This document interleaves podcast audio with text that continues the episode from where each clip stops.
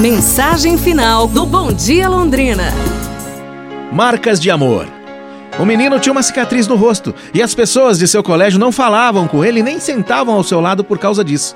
Na realidade, quando os colegas do seu colégio viam, eles franziam a testa devido à cicatriz ser muito feia, na opinião deles.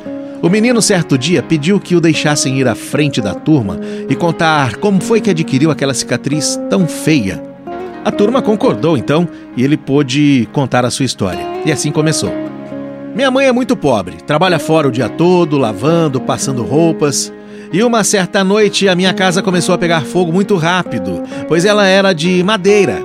A minha mãe me pegou, pegou meu irmão de quatro anos e o outro de dois anos e nos levou para fora. Os vizinhos pediram ajuda. Minha mãe, em desespero, voltou para pegar minha irmãzinha de apenas dois meses, que estava presa dentro de casa.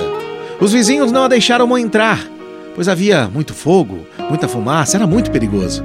Minha mãe então gritava, desesperada. Foi quando eu corri e consegui entrar na casa.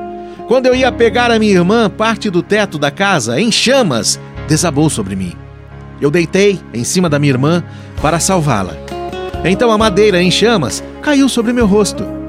Vocês podem achar essa cicatriz feia, mas lá em casa tem alguém que acha linda. E todo dia, quando chego em casa, beija, porque sabe que é a marca de amor. O mundo está cheio de cicatriz. Não falo da cicatriz visível, mas da cicatriz que não se vê. Estamos sempre prontos a abrir cicatrizes nas pessoas, seja com palavras ou com ações.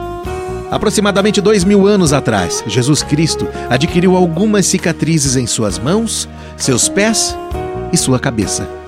Essas cicatrizes eram nossas, mas ele pulou em cima da gente, nos protegeu e ficou com todas as nossas cicatrizes.